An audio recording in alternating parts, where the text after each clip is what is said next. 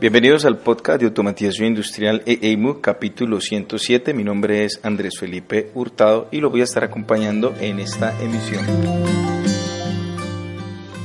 Vamos con noticias. Les cuento qué está pasando por mi plataforma de entrenamiento EEMUC. Es un sitio dedicado a la autoformación en temáticas propias de la industria. Las voy a nombrar algunas. La industria 4.0, las comunicaciones industriales y principios de automatización. Pueden llegar allí a través de la página www.eeymuc.com o .co, cualquiera de los dos eh, dominios los va a llevar al mismo sitio. Entonces, eh, ¿qué les puedo contar en este momento? Recuerden que estamos en una actualización de valor de la membresía de cursos. Eh, estaremos en la segunda semana de octubre llevando eh, los costos de acceso a cursos de esta membresía de 7 dólares van a pasar a 7 dólares mensuales.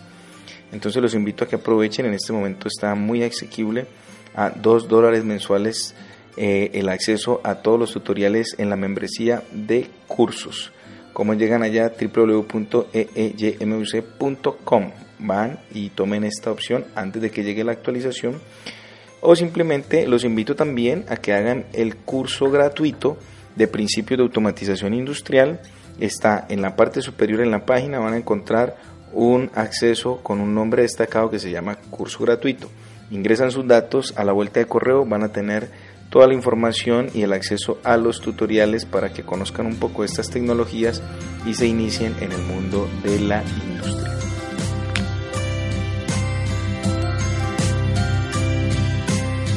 Vamos con nuestro podcast del día de hoy. Estoy grabando desde los laboratorios y el área de ingeniería de Metro Industrial. Es una empresa eh, amiga con la que realizo distintos trabajos de ingeniería con eh, mi, gran compañero el ingeniero John Jairo Arias y estoy pues aprovechando una tarde de reuniones que ya se ha finalizado para comenzar a grabar los episodios de esta semana.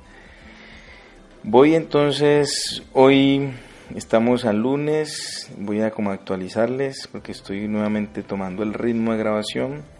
Lunes exactamente 7 de octubre de 2019 y voy a contestar una pregunta que me ha parecido interesante que nos ha llegado por cualquiera de los pues nos llegan por muchas vías, ¿no? Porque nos pueden nos llegan preguntas a veces desde Instagram, desde Facebook o nos pueden llegar preguntas desde el canal de YouTube, desde las plataformas donde están los podcasts o desde el formulario de contacto de la página. En pocas palabras, hay distintas fuentes por donde llegan las inquietudes.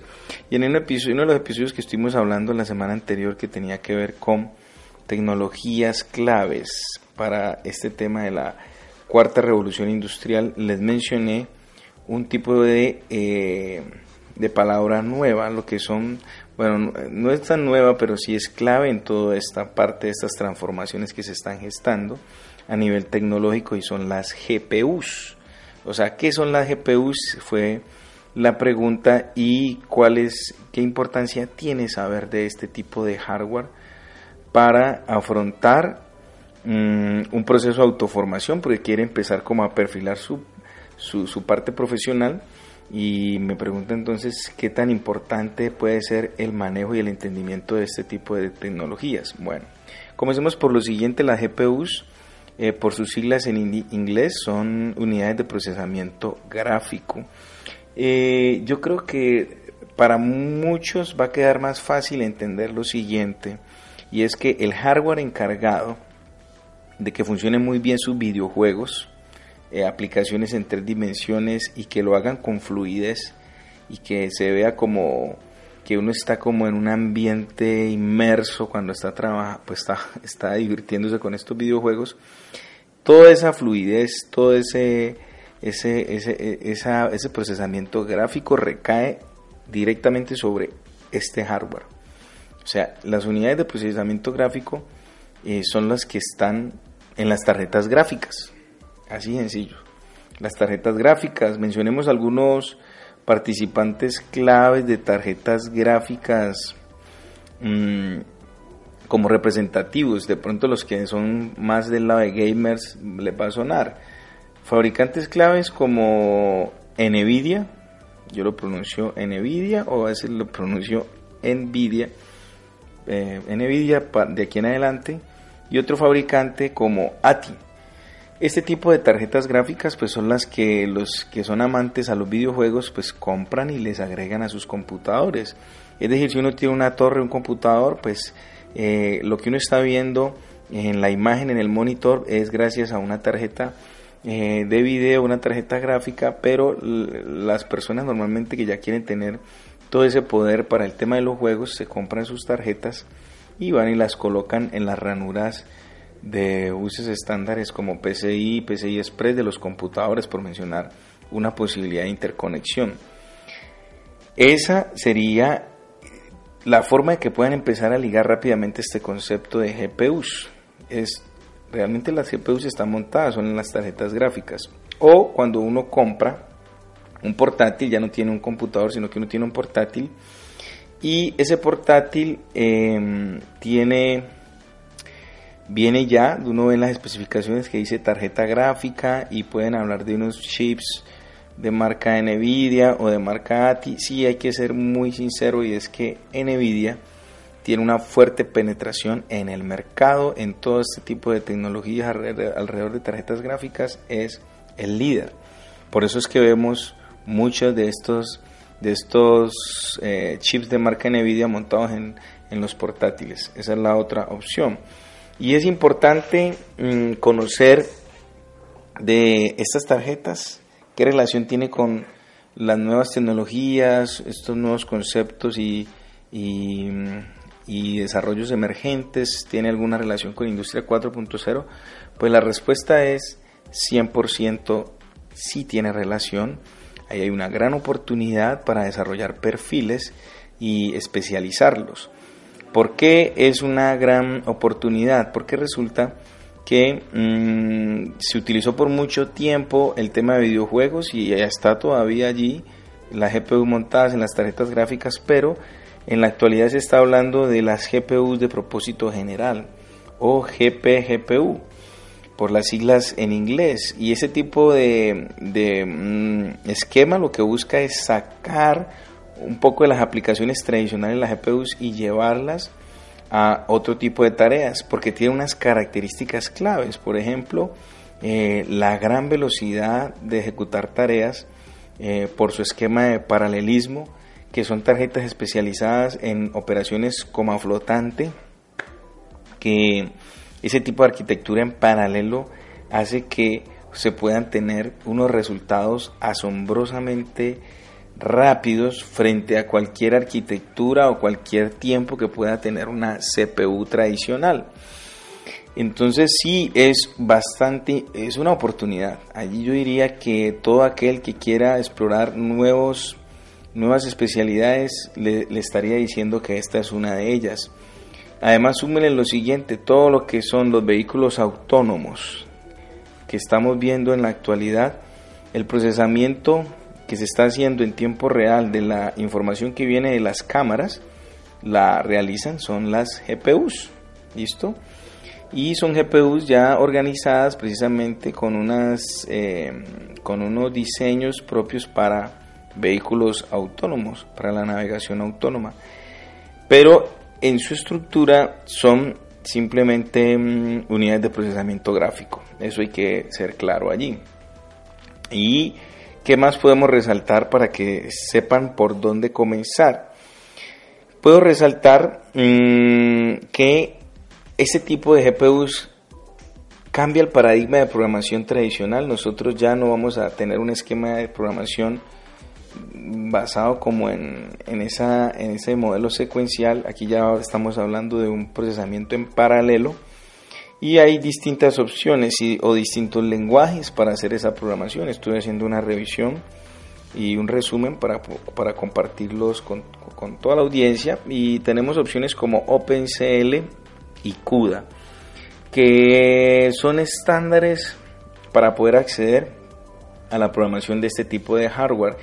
¿Cuál es el tema aquí? Evidentemente OpenCL pues, es de 100% abierto, no tiene ningún Em, pues viene con la línea de, de, OpenGL que sería en este caso por sus iniciales en Open Graphics Language. Y está por el otro extremo CUDA que es básicamente el desarrollado directamente por NVIDIA eh, y, pues corre única y exclusivamente sobre las tarjetas de, eh, de tarjetas gráficas tarjetas de, de procesamiento gráfico de la marca Nvidia. Eso de entrada, pues mm, da para tomar una decisión. Trabajar OpenCL, trabajar CUDA, pues yo siempre digo que hay que ser estratégico. Y estratégico es que el gran porcentaje, y claro, puede ser compatible. O sea, yo puedo hacer que una tarjeta Nvidia pues corra OpenCL sin ningún problema o que corra CUDA. Eso sí no tiene eh, mayor inconveniente. El tema es que eh, las que son de marca NVIDIA, pues este tipo de, framework de programación de estructura está pensado es para precisamente esa marca.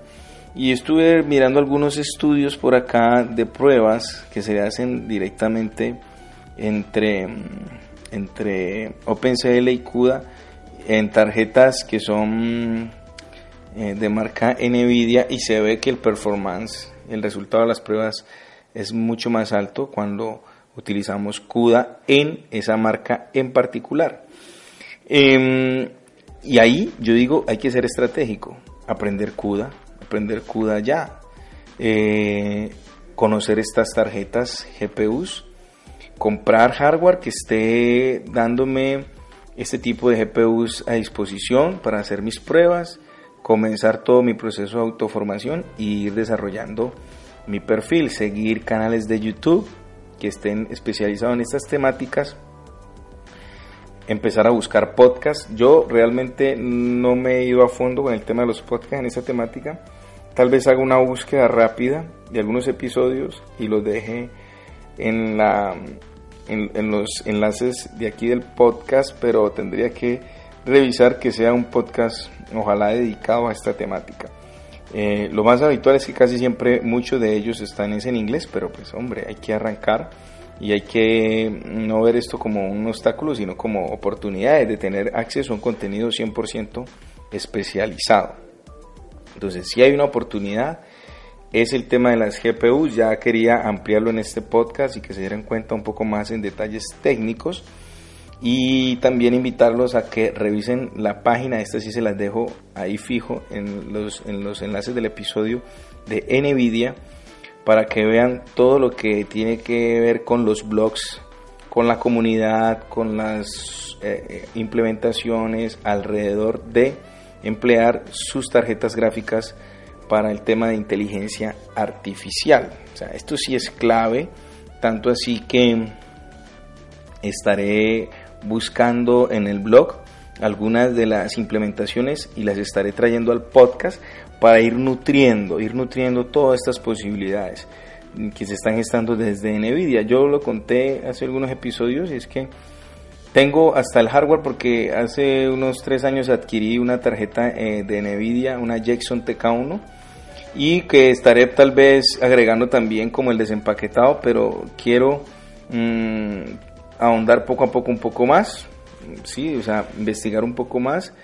Eh, esa tarjeta no la he trabajado, no me he puesto a trabajar con ella, sí, pues tiene las configuraciones básicas, pero no es muy cara. Y lo que quiero decir con esto es que todo aquel que quiera iniciarse no ha encontrado una barrera frente a los costos. Esta tarjeta en su momento me costó como en pesos colombianos 400, 500 mil pesos y me parece que no es una barrera alta de acceso a este tipo de tecnologías y es un modelo comercial muy parecido al que se emplea el que se emplean en los vehículos autónomos. Evidentemente no es la misma tarjeta de los vehículos autónomos, pero sí guarda ciertas proporciones y es una arquitectura muy similar que son las que Nvidia puede vender a los particulares. Bueno, entonces quiero que me dejen sus preguntas si están entendiendo esa oportunidad que hay allí para que vayan buscando unos énfasis en su perfil profesional Pueden dejarme sus sugerencias o inquietudes en cualquiera de las plataformas en las que se emite este podcast. Recuerden que estamos en Evox, Spreaker, en Spotify y Apple Podcast o si lo prefieren van al formulario de contacto de mi página web www.eeymuc.com y pues me dejan todas sus inquietudes. Nos vemos entonces mañana con otro podcast más. Un abrazo, chao, chao.